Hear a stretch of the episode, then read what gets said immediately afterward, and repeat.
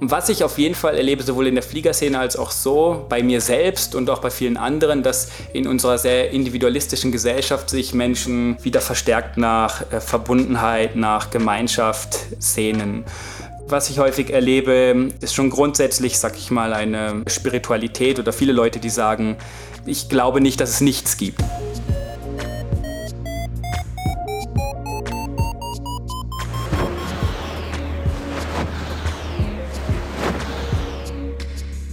Potsglitz, der Lugleits Podcast. Geschichten aus dem Kosmos des Gleitschirmfliegens. Heute mit Timon Weber und Lucian Haas am Mikrofon.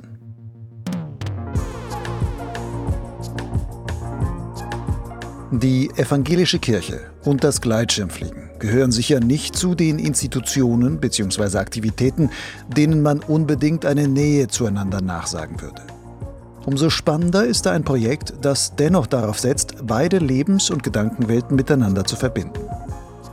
Timon Weber, der als Jugendreferent für die evangelische Kirche in Kärnten arbeitet, hat gemeinsam mit einigen Mitstreitern einen Verein gegründet, der zum Ziel hat, christliche Vorstellungen von gelebter Gemeinschaft und Hilfsbereitschaft in die Gleitschirmszene zu tragen. Schon der Name ist Programm. Paradise da ist passenderweise die Vorsilbe para ja schon enthalten. Wie die Arbeit von Paradise in der Praxis aussieht, das erzählt Timon in dieser Folge Nummer 61 von Potsglitz. Es geht ums Streckenfliegen, Freiheitsgefühle, aber auch das Angebot, gemeinsam den Solitärsportcharakter des Gleitschirmfliegens in ein größeres Ganzes zu überführen zum Beispiel in Form eines besonderen Hilfsprojektes namens Fly and Share, bei dem es darum geht, geflogene Streckenkilometer in Spendengelder umzumünzen. Timon Weber spricht auch über seine persönliche Geschichte, wie er erst zum Fliegen und dann zum Glauben kam, wie er auch im Flug zuweilen das Zwiegespräch mit Gott sucht und wie er sich den ungewöhnlichen Namenszusatz Mann der Sonne verdiente. Bevor es losgeht, möchte ich einmal allen Förderern von Potsglitz und dem zugehörigen Blog Logleits danken. Ohne eure Unterstützung wäre es mir nicht möglich, beide Projekte mit ihrer inhaltlichen Vielfalt immer weiter zu entwickeln. Wenn du zwar Hörer und Leser, bisher aber noch kein Förderer bist, dann wünsche ich dir trotzdem eine gute Unterhaltung. Wenn dir allerdings gefällt, was du hier geboten bekommst, dann lade ich dich ein, im Anschluss mal auf Lugleits die Seite Fördern aufzurufen. Dort erfährst du, wie du einfach und ohne jede Verpflichtung dazu beitragen kannst, dass der stete Strom an interessanten Infos und Geschichten aus dem Kosmos des Gleitschirmfliegens auch in Zukunft nicht versiegt.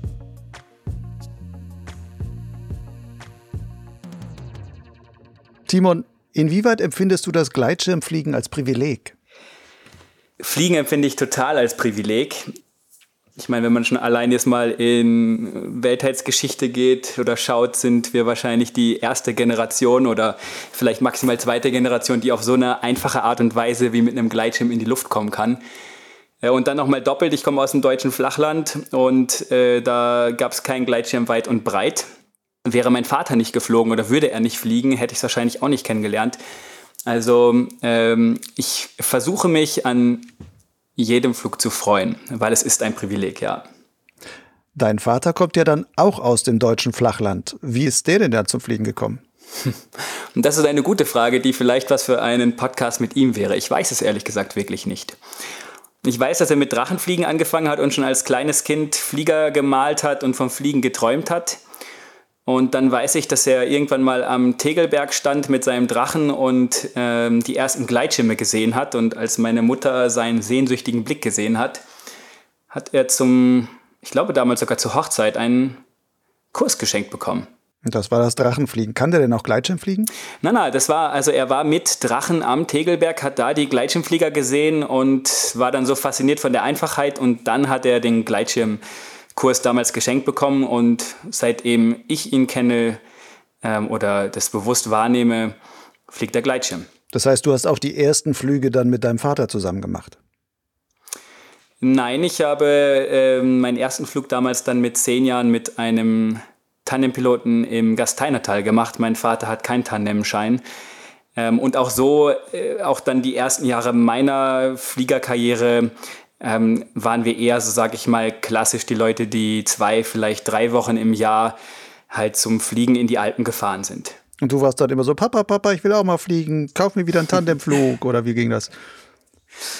Äh, naja, wir hatten recht gute Kontakte zu der äh, Flugschule, bei der ich dann auch die Ausbildung gemacht habe und wir waren da häufig im Urlaub und dann habe ich mich immer mal wieder für einen kleinen Flug mit reinquetschen dürfen. Und mit 14, das war dann eh nicht mehr so lang, ab 10 dann mit 14 ähm, habe ich dann selbst anfangen dürfen. Das heißt, die jüngste, also das jüngste Alter, mit dem man überhaupt anfangen kann, da hast du gesagt, jetzt will ich das machen. Dann hast du wahrscheinlich auch mit 16 auf jeden Fall deinen Schein gehabt. So ist es, genau, ja. Also mit 14 angefangen, dann viel Groundhandling bei uns daheim irgendwo auf einer Wiese. Ähm, und dann habe ich eigentlich 14, 15, 16 immer nur eine Woche Ausbildung pro Jahr gemacht und mit 16 hatte ich dann meinen Schein, genau. Was bedeutet dir persönlich das Gleitschirmfliegen? Ich würde behaupten, das ist äh, seitdem ich Gleitschirm fliege auch immer ein bisschen im Wandel. Also von Anfang an hat mich fasziniert das Wegfliegen, Neues erkunden, auch irgendwie ein bisschen vielleicht Grenzen ausloten, auch Leistung bringen. Also gerade die ersten Jahre oder, oder auch noch immer hat mir das Streckenfliegen und auch das Weitstreckenfliegen gleich, ja, hat mich total fasziniert. Und nachdem ich die ersten Jahre im Fliegen oder naja, die ersten Jahre war ich dann noch viel mit meinen Eltern unterwegs und dann irgendwann mit 18, 19 war wirklich so Fokus vollkommen auf Streckenfliegen. Und jetzt die letzten Jahre versuche ich oder, oder erlebe ich eigentlich häufig eher mal die eine Stunde irgendwie noch abends Sorn am Kobala oder irgendwo schön top landen, ähm, als die Sachen, die mich dann wirklich faszinieren oder fröhlich machen oder die große Freude bereiten. Also es ist immer so ein bisschen, oder vielleicht ist es auch mal das eine, mal das andere und das ist, glaube ich, auch gut so. Hattest du denn mal in dieser Zeit so eine Zeit, wo du vorhattest, vielleicht dein Leben in irgendeiner Weise der Fliegerei zu widmen, also beispielsweise Fluglehrer zu werden oder irgendwas mit Fliegerei zu studieren oder so? Ja, also Fliegen war eigentlich dann, seitdem ich, wie gesagt, eigentlich zehn bin, das, wo ich dachte, in die Richtung will ich auf jeden Fall. Und ich hatte jetzt eigentlich nie so wirklich im Kopf, erstmal Fluglehrer zu werden. Das ist jetzt gerade mal wieder eine neue Idee. Ähm, aber ich wollte gerne Flugzeugkonstruktion studieren. Ähm, das war mein Ziel dann auch äh, kurz vorm Abitur. Ähm, und ich habe schon eben auch mal damit geliebäugelt, irgendwie mal ganz in die Wettkampfszene einzusteigen oder viel Wettkampf zu fliegen. Das hat sich jetzt erstmal nicht so entwickelt. Beziehungsweise auch in den letzten zwei Jahren fliege ich mal auch wieder ein paar Wettkämpfe mit, um ein bisschen das schnelle Fliegen zu lernen von vielen, die das gut können. Ähm, genau. Warum ist aus diesem Studium, ich nehme an, so Luft- und Raumfahrttechnik oder so, warum ist daraus nichts geworden? Es liegt vor allem daran, weil neben dem Fliegen, was äh, ab zehn Jahre meine große Leidenschaft, mit 18 auch noch eine zweite Leidenschaft dazu gekommen ist. Mit 18 ist mir nämlich ganz persönlich der christliche Glaube wichtig geworden. Ähm, und ich bin so ein bisschen so ein ganz oder gar nicht Typ, muss ich dazu sagen. Und äh, damals hat mich das so fasziniert, dass ich gesagt habe oder meine Bewerbung zurückgezogen habe, damals bei Airbus und ähm, äh, eine theologische Ausbildung gemacht habe. Ich war dann drei Jahre in Wuppertal habe da eine theologische Ausbildung innerhalb der evangelischen Kirche gemacht und habe jetzt auch die letzten Jahre hauptsächlich als Jugendreferent in der evangelischen Jugend hier in Kärnten gearbeitet, wo ich jetzt gerade wohne. Nun hast du gesagt, mit 18 bist du zum Glauben gekommen. Das klingt so wie so, er ist dir plötzlich zugefallen oder so. Wie geht sowas? Wie kommt man mit 18 mit einem Mal zum Glauben? Naja, so, so ganz war es dann schon auch nicht ähm, sondern in meiner Familie war Glaube oder ist Glaube auch noch immer ein wichtiges Thema oder vor allem auch meinen Eltern.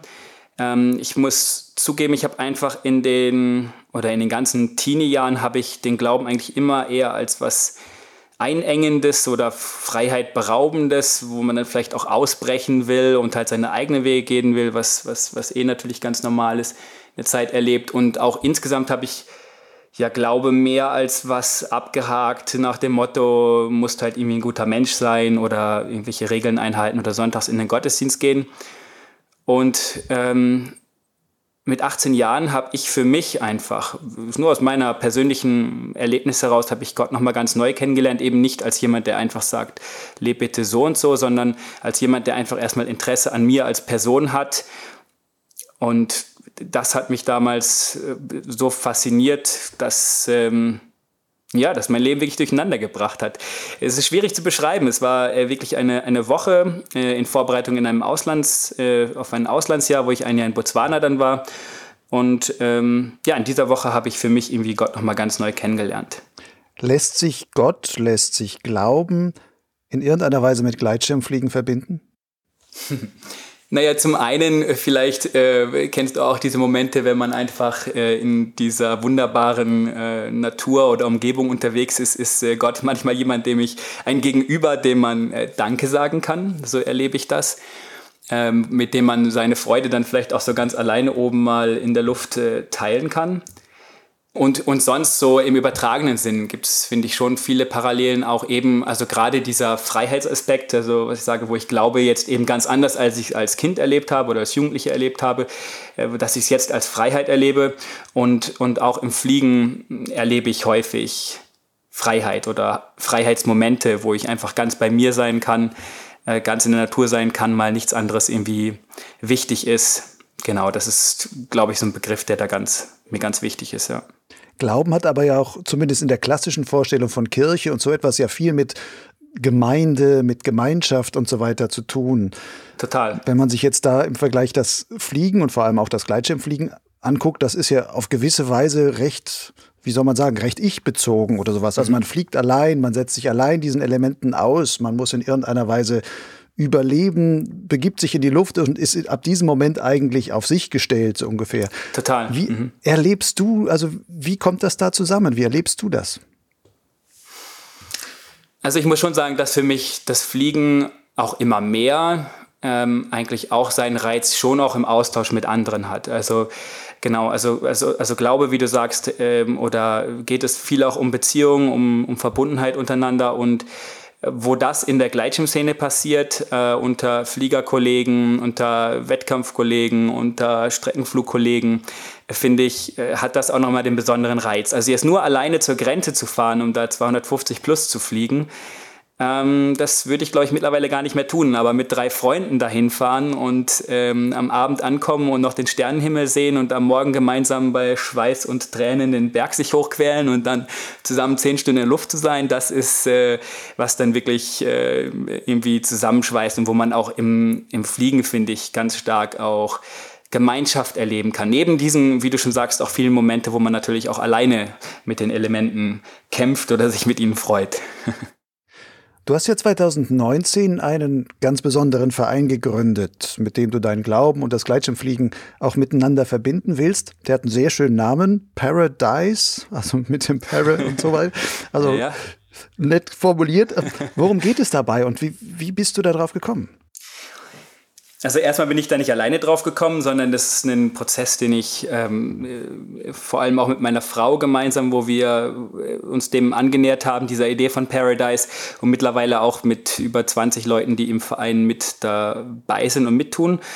Ähm, aber ja, ganz zu Beginn, ähm, also wie gesagt mit 14 oder 10 äh, Fliegen als erste Leidenschaft, dann Glaube irgendwie auch als große Leidenschaft und dann immer doch wieder auch im, in der Fliegerszene gute Begegnungen mit anderen, wo dann neben Fliegen eben auch andere Themen wichtig geworden ist, wo man dann eben abends vielleicht mal beim Feuer über Gott und die Welt, wie man so schön sagt, äh, philosophiert hat oder wo man vielleicht auch sogar in der Situation mal für jemanden ein Gebet sprechen darf oder, oder durfte oder immer wieder darf.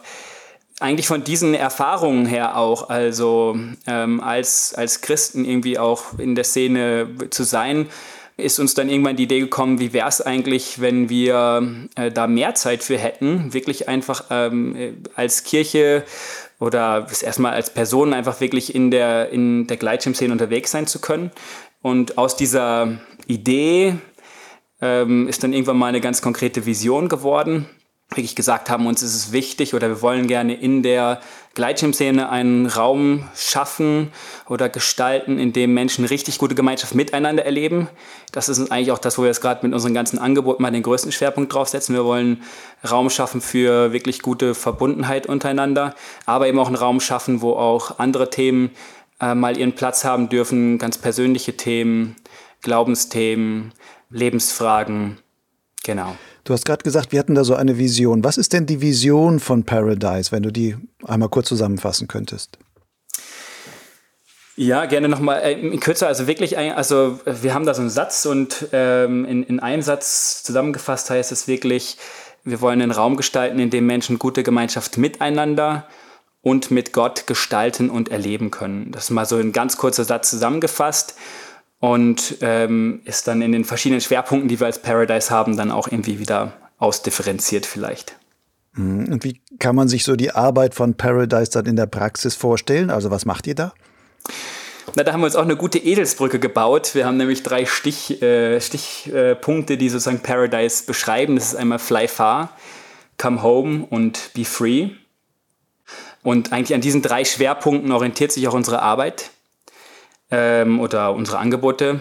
Ähm, wir sind Piloten und wir äh, lieben das Fliegen und das heißt äh, jetzt, also jetzt gerade ganz konkret sind wir zum Beispiel in Greifenburg und wir organisieren einfach Dinge, die mit und um das äh, Fliegen sich gruppieren. Das heißt, ich mache Vorträge zum Thema Streckenfliegen, ähm, wir machen Fun-Wettbewerbe vor Ort, wir organisieren Hike and Flies.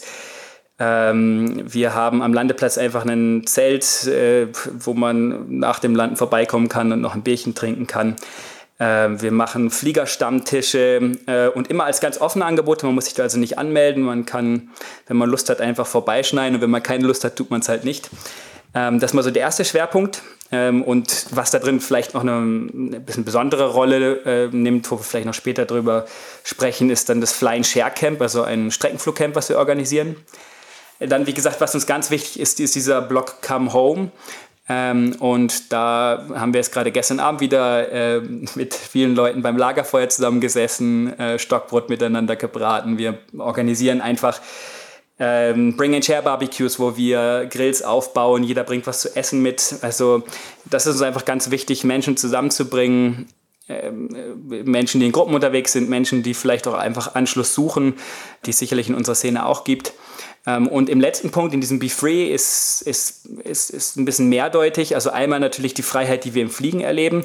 Und dann auf der anderen Seite eben die Freiheit, die ähm, zumindest jetzt mal ähm, meine Frau und ich, die vor allem gerade unterwegs sind mit Paradise, ähm, auch im Glauben erleben. Da bieten wir jeden Morgen um 7.30 Uhr eine Morgenmeditation am See an, die ganz, ganz offen gestaltet ist. Da meditieren wir auch häufig oder immer mal wieder auch mit Leuten, die äh, selbst sich eher dem Buddhismus zuordnen würden oder die sagen, mit Glauben kann ich gar nichts anfangen, aber ich schnupper da mal irgendwie mit rein.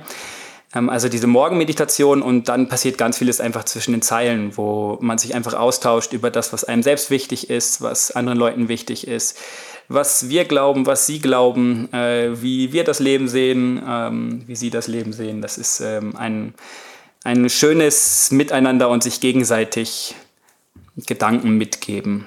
So erlebe ich es. Du hast ja vorhin gesagt, du arbeitest normalerweise als Jugendreferent für die evangelische Kirche in Kärnten aus Tirol. Wie bringt man die evangelische Kirche dazu, in so etwas wie die Paragliding-Szene gewissermaßen zu investieren und dir für so ein Projekt Zeit zur Verfügung zu stellen und vielleicht auch in gewisser Weise Ressourcen zur Verfügung zu stellen, zu sagen, ja, okay, Timon, mach da mal was mit diesen Gleitschirmfliegern. Gute Frage. Ich würde sagen, das ist auch eine, eine beidseitige Sache. Also zum einen ähm, haben einfach die Steff und ich gesagt, wir verzichten mal einfach auf die Hälfte unseres Gehaltes, um Platz zu bekommen, um Raum zu bekommen. Und äh, die Kirche ist uns entgegengekommen und hat uns ermöglicht, dass wir diese 50 Prozent oder in dem Fall ich diese 50 Prozent ähm, über den Winter erbringen darf, damit 75 Prozent und im Sommer wirklich einfach freigestellt bin, um einfach mal mit Paradise rumzuprobieren. Und zudem hat uns die Kirche auch noch zu Beginn mit einer Anschubfinanzierung unterstützt. Also da kann ich auch einfach nur Danke sagen an der Stelle, ähm, dass das so möglich geworden ist. Da und dann ist es natürlich auch so, ich glaube, das ist kein Geheimnis, dass ähm, äh, die äh, Kirche grundsätzlich äh, vielleicht gerade eher in der Krise steckt. Ähm, und zumindest hier in der Kirche, evangelischen Kirche in Österreich, in Deutschland ist das genauso, ähm, die Kirche ähm, oder viele Landeskirchen sich einfach gerade auch, äh, also man sagt, man hat jetzt gerade noch Ressourcen und Möglichkeiten und jetzt lass uns da einmal was ausprobieren. Lass uns doch mal einfach Kirche ganz neu denken. Ähm, und, und andere Sachen, anderen Sachen mal einfach einen Raum geben. Und ähm, ja, da haben wir das Glück gehabt, dass das äh, ähm, die Kirche bei uns auch unterstützt. Inwieweit hat dann Paradise auch gewissermaßen einen missionarischen Charakter? Also wir gehen selber definitiv nicht mit dem Ansatz ran, dass wir sagen, äh, wir machen jetzt Paradise, weil wir irgendwie äh, wollen, dass die Leute möglichst bald wieder in die Kirche eintreten oder sich bekehren oder sonst was. Ähm, uns ist wirklich das Wichtigste der Austausch.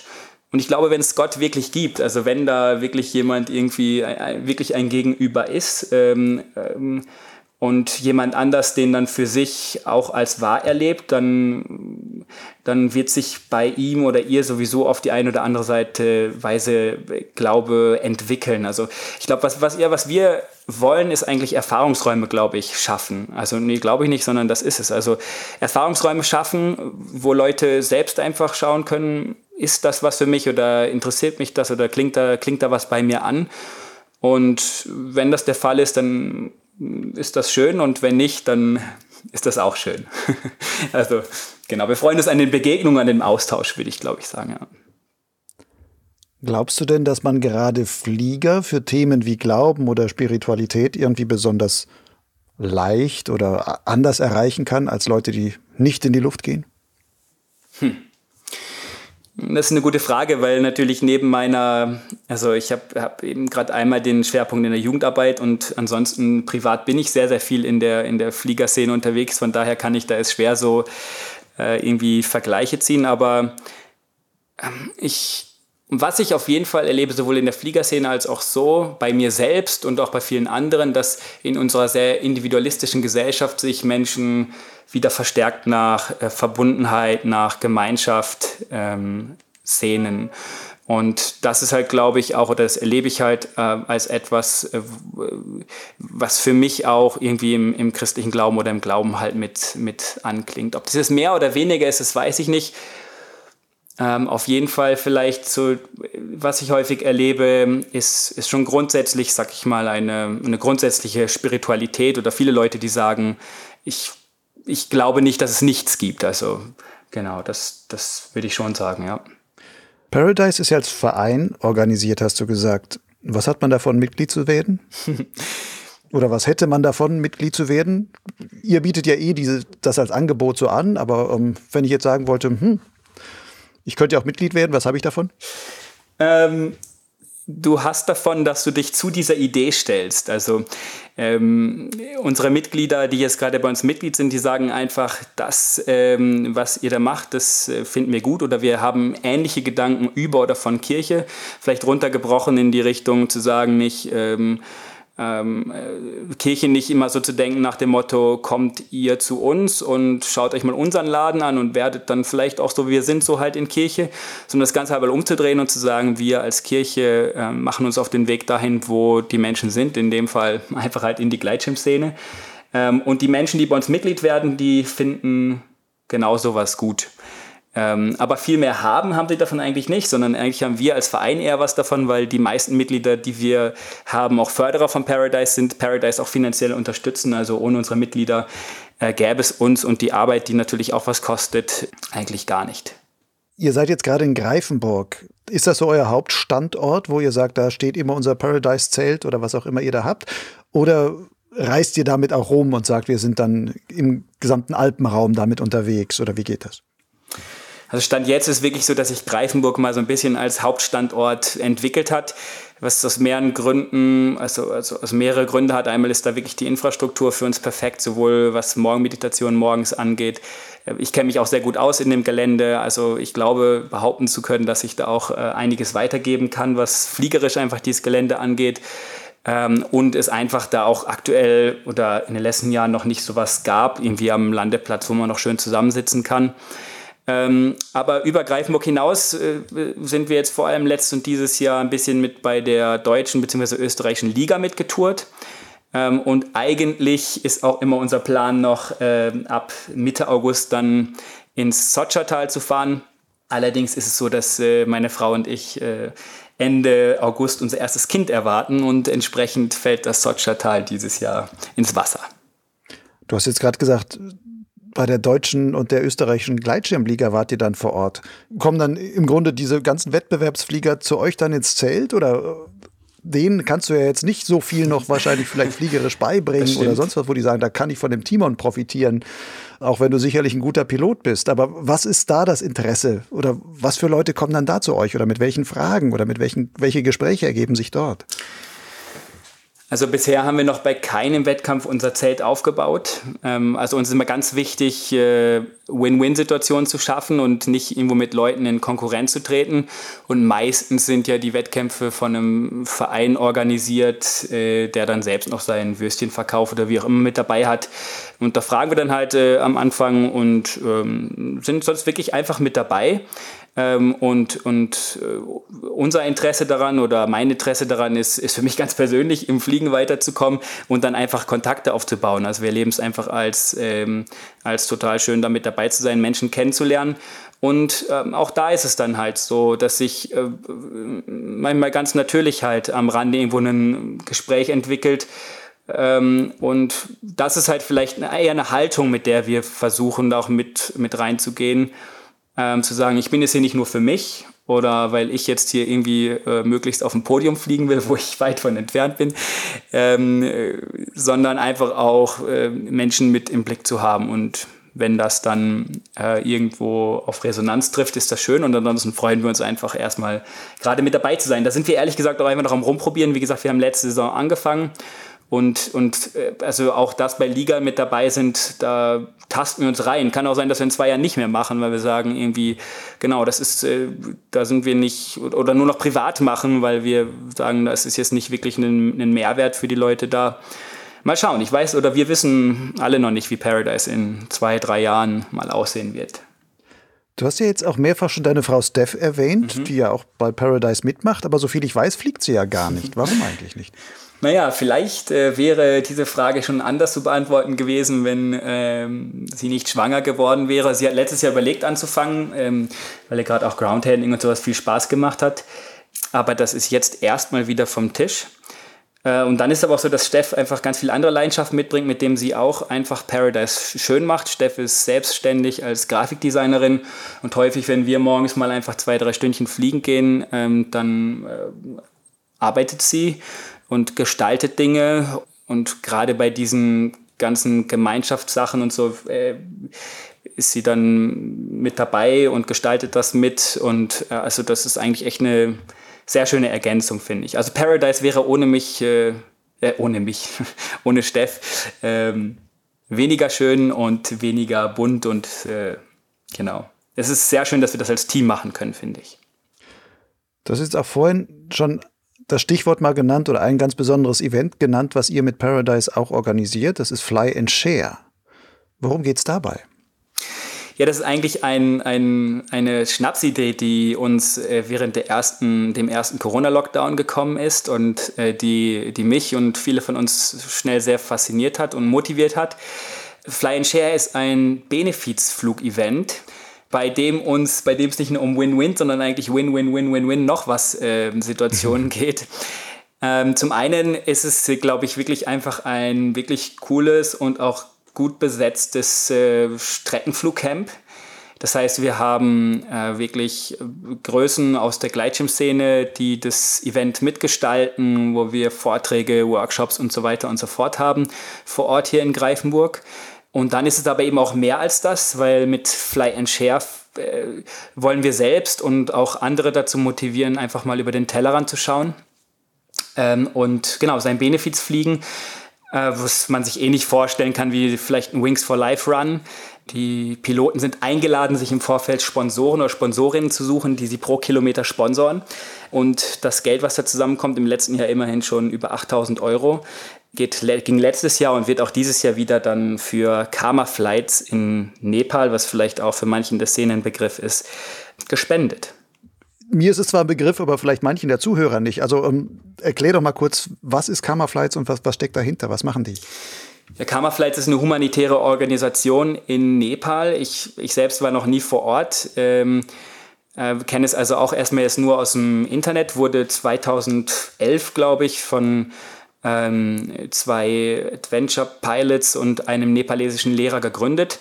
Und die machen seitdem her ganz viel da eben um und in Pokhara, was äh, Bildungsarbeit angeht, was Grundversorgung angeht, was Menstrual Health Care, also äh, und äh, fällt mir gerade das deutsche Wort nicht so ein, also äh, halt Begleitung ähm, von jungen Frauen und jetzt eben auch seit dem Ausbruch von der Corona-Pandemie, die es auch Nepal in den letzten Monaten sehr hart getroffen hat, ähm, auch da eben äh, Unterstützung mit Sauerstoff, mit äh, medizinischen äh, Utensilien, mit auch wieder Grundversorgung, weil da vieles zusammengebrochen ist. Ähm, ja, und auf diese Organisation sind wir letztes Jahr gestoßen und wir finden das sehr unterstützenswert, was die da tun und freuen uns, dass wir mit dem, was wir hier organisieren in, in Greifenburg oder auch weltweit, man kann auch einfach so mitfliegen, ohne vor Ort mit dabei zu sein, dass wir das irgendwie ein Stück weit mit unterstützen können. Dieser Event in Greifenburg, der findet ja Anfang August statt. 5. bis 8. ja. Wenn man daran teilnehmen wollte, muss, muss man sich da irgendwo anmelden oder wie geht das? Recht bald, weil Stand jetzt haben wir nur noch 14 freie Plätze. Von insgesamt wie viel? Wir haben es jetzt mal auf ähm, 80 Teilnehmende begrenzt, dass wir insgesamt mit Referenten und Mitarbeitenden von uns mh, hm, die 100 kratzen oder zumindest nur ganz leicht drüber kommen. Das haben wir jetzt mal so als Zahl erstmal für dieses Jahr ausgemacht. Genau, und anmelden kann man sich noch auf unserer Website. Da gibt es eher nochmal Informationen auch zu Paradise insgesamt, para-dice.org. Ähm, und da findet man dann auch ziemlich schnell oben im Reiter das Fly and Share Camp.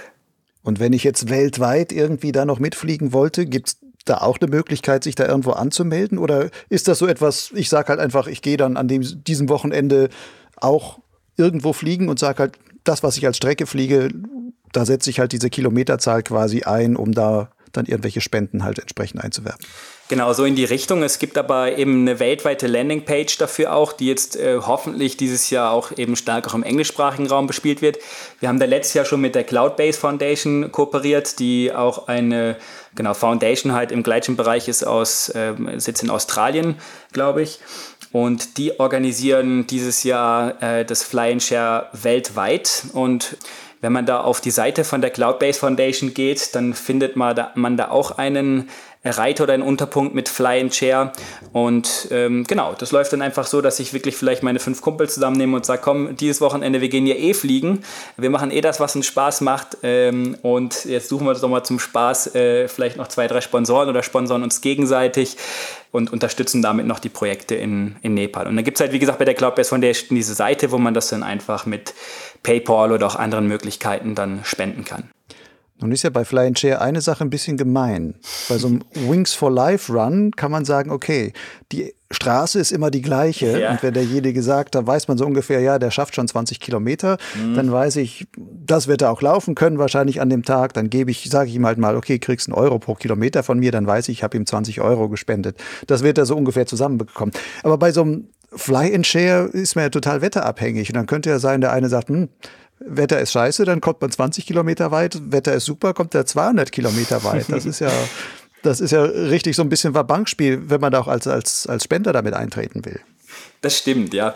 Deswegen haben wir in unserer, in unserer Spendenvorlage einfach auch mal äh, so ein bisschen zumindest vorbeugend den Leuten zumindest als Idee mitgegeben, dass die Spender sowohl ein Minimum äh, angeben können, als auch ein Maximum ab angeben können, um sich irgendwie da ein bisschen abzusichern. Letztes Jahr hatten wir monstermäßig Glück und hatten saugeiles Wetter. Und da war wirklich der Fall, dass jemand, glaube ich, irgendwas bei, ich weiß gar nicht, wie viel Euro pro Kilometer zusammen hatte und nachher viel mehr geflogen ist, als sie dachte und über 1500 Euro allein eine Person erflogen hat. das war ziemlich Wahnsinn. Ähm, ja, das stimmt. Das ist an der Stelle ein bisschen schwieriger einschätzbar für äh, die Spender als bei zum Beispiel Wings for Life Run. Was ich aber sehr cool daran finde, ist, äh, dass es eben grundsätzlich komplett egal ist, ob man jetzt äh, Streckenflugeinsteiger ist oder erfahrenster Wettkampfpilot.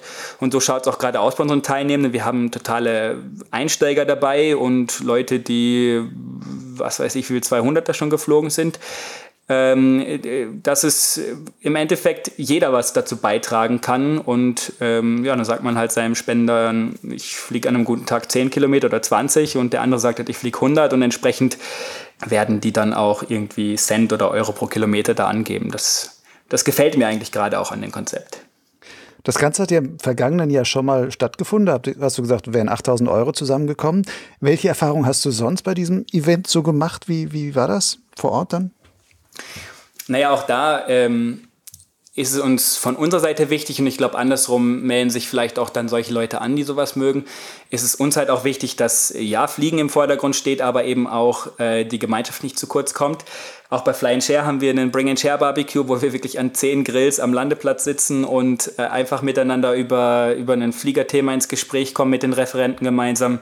Wir haben einen Pilots Dinner, wo alle zusammensitzen. Wir werden am ersten Abend wieder Lagerfeuer machen und und entsprechend habe ich es auch erlebt. Also einfach ein, ein, ein Miteinander, ein Voneinander lernen. Da darf man sich gegenseitig fragen. Und das ist dann was, also da, da geht mir das Herz auf. Das macht mir einfach total Spaß, wenn. Äh, ja, wenn, weil ich finde es auf beiden Seiten schön. Es ist total schön, Wissen weiterzugeben und auf der anderen Seite ist es auch total schön, wenn ich einfach eine Atmosphäre erlebe, wo ich auch fragen darf, glaube ich.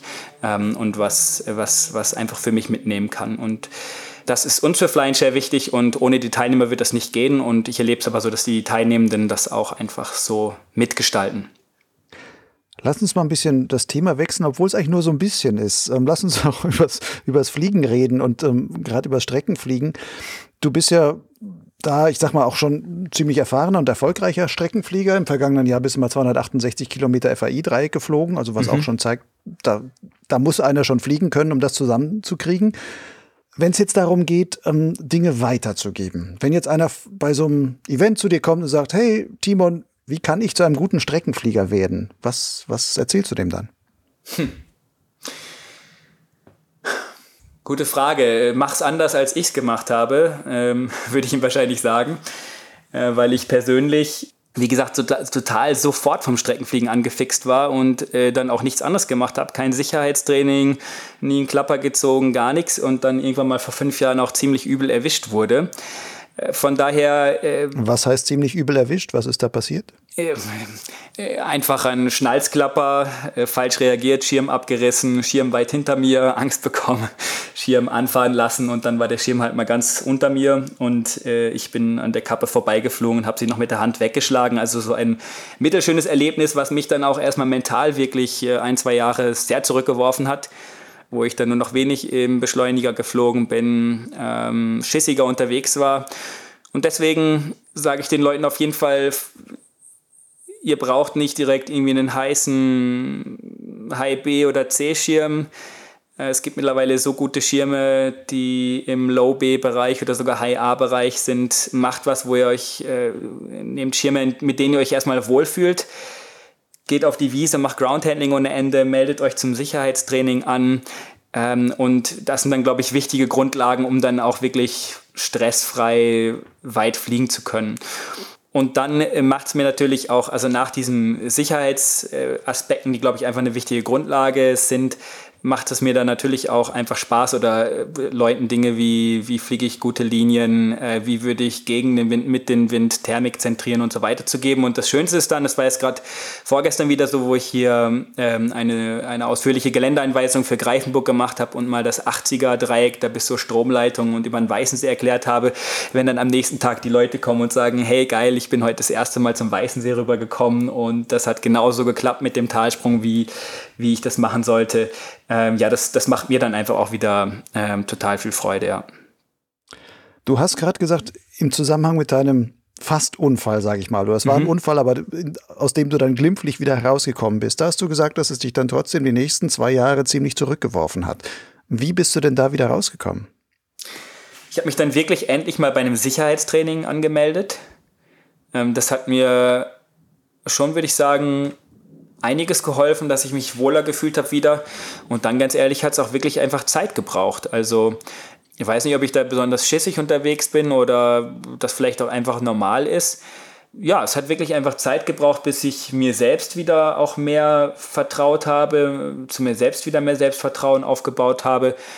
Auch dazu, dass, ähm, ja gut, der Schirm war damals sicherlich nicht schuld, sondern das war wirklich, war wirklich einfach mein Fehler ja, eigentlich wirklich wieder Selbstvertrauen zu mir selbst und, und, und genau, dem wieder ja, Vertrauen zu schenken. Aber es ist auch so jetzt noch, äh, es gibt auch Tage, ähm, wo ich einfach total im Flow bin. Äh, da merke ich, wow, heute bin ich irgendwie voll da und da, da glaube ich auch, oder da fühlt man sich dann vielleicht auch so, egal was es kommt, ich, ich bin jetzt einfach da, ich habe ein gutes Gefühl. Und dann gibt es auch Tage, wo ich kein gutes Gefühl habe, wo ich merke, ich bin irgendwie unsicher oder nicht so ganz konzentriert, ähm, vielleicht sogar an mancher Stelle ein bisschen ängstlich und dann, dann fliegt es sich auch nicht so gut oder vielleicht auch nicht mit viel Spaß, ja. Gibt es da Momente, auch kommen wir wieder zurück auf deinen Glauben, wo du im Flug auch dann ins Zwiegespräch mit Gott gehst? Ja, gibt es. also ja, gibt es immer wieder, sowohl in, der, in, den, in den Momenten, wo ich mich total freue, ähm, oder auch in den Momenten, wo ich mich total fürchte. Also gibt es beides, ja. Und was sagst du dann? Oder betest du dann? Oder wie, wie kann man sich das so vorstellen? Ja, ich äh, bete manchmal. Es gab auch schon mal Flüge, wo ich dann auf einmal im Flug, das aber eher bei Freude, wo ich dann angefangen habe, irgendwas zu singen. Ähm, oder, oder, oder natürlich auch einfach, äh, ich juble, wenn es einfach geile, geile Momente gibt mit anderen oder, oder auch einfach mit der Natur. Ähm, und da, da gibt es jetzt kein, also das habe ich jetzt kein festes Ritual oder so, sondern äh, äh, das ist dann mal laut, mal einfach nur innen drin ein, ähm, boah, bitte lass mich hier wieder gut rauskommen oder oder natürlich auch mal mit das Gespräch mit sich selbst, äh, auch sich selbst zu sagen, du jetzt komm mal runter, ist doch gar nicht so schlimm, ist, ist, ist ganz verschieden, ja. Gibt es dann auch Momente, wo du dich als Pilot in irgendeiner Weise von Gott geborgen fühlst, dann auch in der Luft? Wo du meinst, wo du als Pilot wirklich von deinem Glauben in irgendeiner Weise profitierst? Das ist eine gute Frage, ob ich da als Pilot von profitiere. Also, äh, wie ich ja schon mal gesagt habe, auf jeden Fall mit dem Gott als Gegenüber, dem ich auch einfach Danke sagen kann für schöne Momente. Aber ich erlebe es schon so, sowohl beim Fliegen als auch so im Leben, dass auch wenn ich Momente habe, äh, wo es mir mit mir selbst oder eben auch beim Fliegen nicht gut geht, äh, Gott so ein bisschen vielleicht wie so ein äh, Kletterseil ist, äh, also, also Kletterseil als was, was mir irgendwie auch beim Klettern äh, Sicherheit gibt, aber auch, auch Freiheit gibt, äh, weil, ich, weil ich fest angehängt bin ähm, und und wenn ich falle, dann eben irgendwie auch in dieses äh, sichere Seil reinfalle. Und das erlebe ich schon auch so. Also sowohl beim Fliegen als auch so im Leben, ähm, dass wenn ich mich da an Gott wende, dass es was ist, was mir, wo ich, wo ich dann Frieden erlebe oder runterkomme oder mich neu sammeln kann. Äh, andere erleben das vielleicht für sich in Meditation oder sonst was. Ähm, ich erlebe es wirklich als, als eine große Freiheit und Freude in diesem Gegenüber mit Gott zu erleben. Du hast jetzt immer wieder von besonderen Flugerlebnissen auch gesprochen. Mhm. Welche besonderen Flugerlebnisse haben sich bei dir besonders im Gedächtnis irgendwie eingebrannt, wo du sagst, so die ziehe ich auch immer so als Kraftquelle immer mal wie auch wieder heran? Eigentlich zwei, die mir da immer spontan sofort einfallen. Das eine war eh bei einem Grenteflug oder Grentetag, den wir vielleicht aus Optimismus oder was auch immer viel besser eingeschätzt haben, als er dann eigentlich war. Und äh, im Defregental, also auf dem Rückweg vom ersten Wendepunkt, hatten wir total viel Gegenwand und es war total mühsam. Und dann kurz vorm Sprung zum Staller Sattel ähm, haben wir überhaupt nirgendwo Höhe machen können. Und dann äh, war ich Flügel an Flügel mit meinem besten Freund und plötzlich sticht ein Adlerpärchen raus, äh, dreht auf und ähm, stürzt sich immer wieder in eine Herde von Gämsen rein. Ähm, und das war wirklich ein Moment, wo wir sofort komplett von äh, Streckenflug und Punktesammeln umgeschaltet haben auf äh, genial, was wir hier gerade erleben dürfen. Das natürlich noch zu zweit zu erleben mit jemand anders, wo man sich nachher sich darüber austauschen kann, das hat es nochmal ganz besonders gemacht.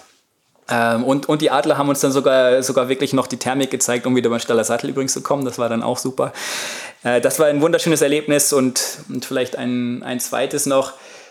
Auch wieder äh, Streckenflug, in dem Fall vom Goldeck hier bei uns in Kärnten und ich bin direkt in Greifenburg abgesoffen und habe mir dann nur vorgenommen, wieder nach Hause zu fliegen, nach Villach. Da muss man nach Osten fliegen und da haben wir häufig einen sehr starken Osttalwind. Und kurz vor Villach kommt nochmal so ein großer Brocken, wo ich mir eigentlich sicher war, keine Chance da vorbeizukommen. Es war komplett abgeschattet.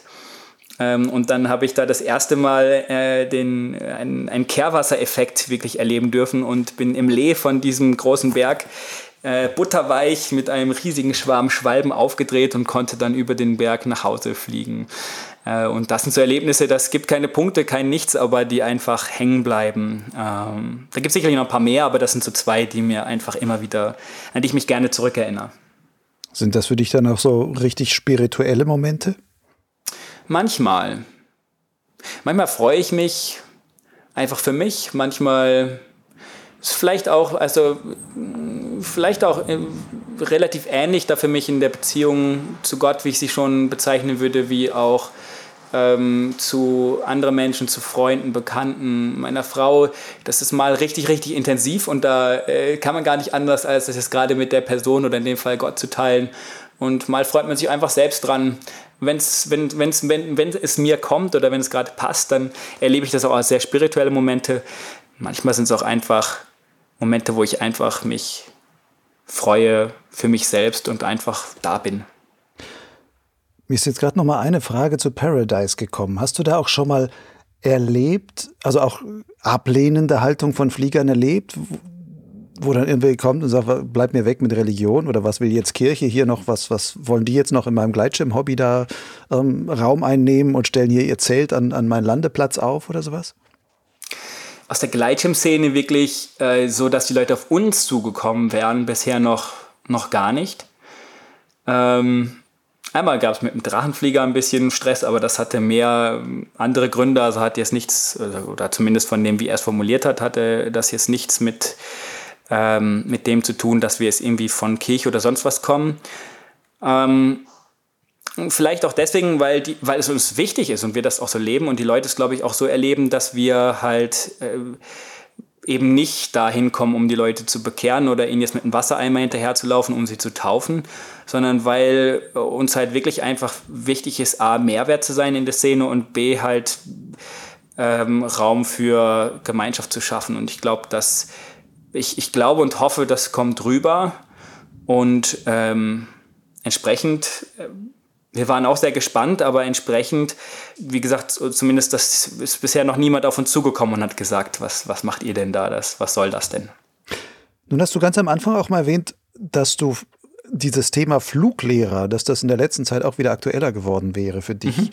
Ist das eine Option, wo du sagst, ich könnte ja einen Fluglehrer machen und dann verbinde ich quasi Paradise oder so ein Projekt wie Paradise mit einem Fluglehrer-Dasein, mache also ein, in wie auch immer auch glaubensbezogen oder sonstig. Also lass das da in Ausbildungs- oder Reisegeschichten oder sonst was mit reinfließen. Genau, das ist gerade so ein bisschen die Idee oder die neue Vision, an der wir rumdoktern. Ob sie Realität werden wird, das wissen wir noch nicht.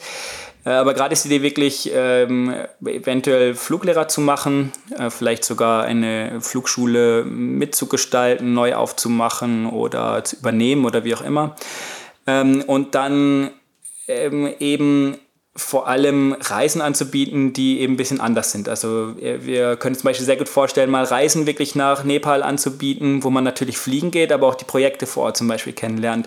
Ich kann mir sehr gut vorstellen, sowas wie Hike and Fly mit einer Art Pilgern irgendwie äh, mit dabei.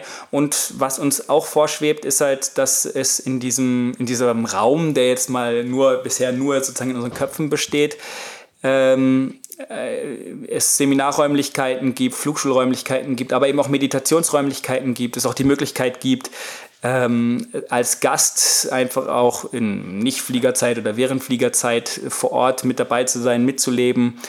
Ähm, ja, also Paradise irgendwie zumindest in den Randmonaten um die Kernmonate im Sommer herum eine Verortung zu geben. Wie gesagt, das sind gerade mal wirklich nur Spinnereien. Ob das wirklich was wird, das sehen wir dann mal in ein paar Jahren. Okay, Timon, zum Abschluss darfst du mich noch mal über eine andere Sache aufklären. Bitte. Ich habe mir deinen Facebook-Account angeguckt und da steht bei deinem Namen ein seltsamer Zusatz. Da ist nicht Timon Weber, sondern da steht noch Timon Ralezazzi Weber. Richtig, ja. Was bedeutet Ralezazzi oder woher kommt das? Was, was ist das? Ralezazi ist äh, Setswana, die ähm, Sprache der Ureinwohner von Botswana oder nicht Ureinwohner, sondern der ja, Amtssprache ist mittlerweile Englisch, aber Setswana sprechen auch noch viele ähm, und heißt Mann der Sonne. Ähm, jetzt könnte man sagen, wow, das ist ja irgendwie ein tolles Attribut. Ähm, es wurde mir aber nur verliehen, weil die äh, damals bei meinem freiwilligen sozialen Jahr, was ich da unten gemacht habe, mich ein paar Leute für bescheuert gehalten haben, weil ich mitten in der prallen Sommer-Mittagssonne eine Schaukel aufgebaut habe. Und deswegen habe ich damals diesen Beinamen bekommen. Ich habe ihn damals äh, bei Facebook mit dazu getan und irgendwie noch nie wieder gelöscht. Das ist die kleine Hintergrundgeschichte dahinter. Mann der Sonne, weil du eine Schaukel aufgebaut hast. Aber fliegen warst du damals nicht in Botswana, oder doch? Doch, ich war sogar auch in Botswana fliegen. Da ist direkt neben Gaborone, also der Hauptstadt, ist ein kleiner Hügel. Ähm, aber das ist jetzt, äh, sage ich mal eher, da kann man froh sein, wenn man halt heil runterkommt. Und dann war ich in Südafrika, sowohl in Dear, da in der Wüste, und auch in einem kleinen Nationalpark war ich fliegen, ja. Aber das Ralezazi-Mann der Sonne bezog sich dann nur auf das Schaukel aufstellen und nicht, weil du aus der Sonne herangeflogen kamst. Leider, leider kann ich da jetzt keine, es ist leider wirklich einfach das Arbeiten in der Mittagssonne, was mir diesen Namen eingebracht hat. Auf jeden Fall bist du einer, der viel Schweiß auf sich nimmt, um Sachen auch anzuschieben. Von daher, Timon, klasse. Vielen Dank für deine Erzählung. Tolles Projekt, was du da machst mit Paradise und vor allem auch dieses Fly and Share. Ich hoffe für dich, aber auch für die Leute in Nepal und sonst was, dass das viel Anklang findet und vielleicht ja auch in den nächsten Jahren immer bekannter wird und dass dann wirklich sowas wie so ein Wings for Life, dann halt so ein Fly and Share auch eine viel größere Gefolgschaft oder wie man auch immer das nennen will, dass das vielleicht sogar ein großes internationales Projekt werden könnte. Die Idee zumindest ist ja eine gute, die nur unterstützenswert ist. Genau. Hoffe ich mal, dass es dahin kommt. Ich auch. Und wir auch. Klasse für dich, dass du sowas anschiebst. Vielen Dank. Vielen Dank dir.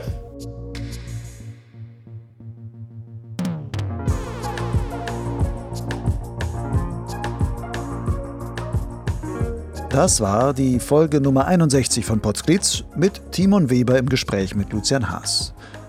Wenn du noch mehr über den Verein Paradise und das Spendenprojekt Fly and Share erfahren willst, so findest du in den Show Notes zu dieser Podcast-Folge auf Lugleits die zugehörigen Links.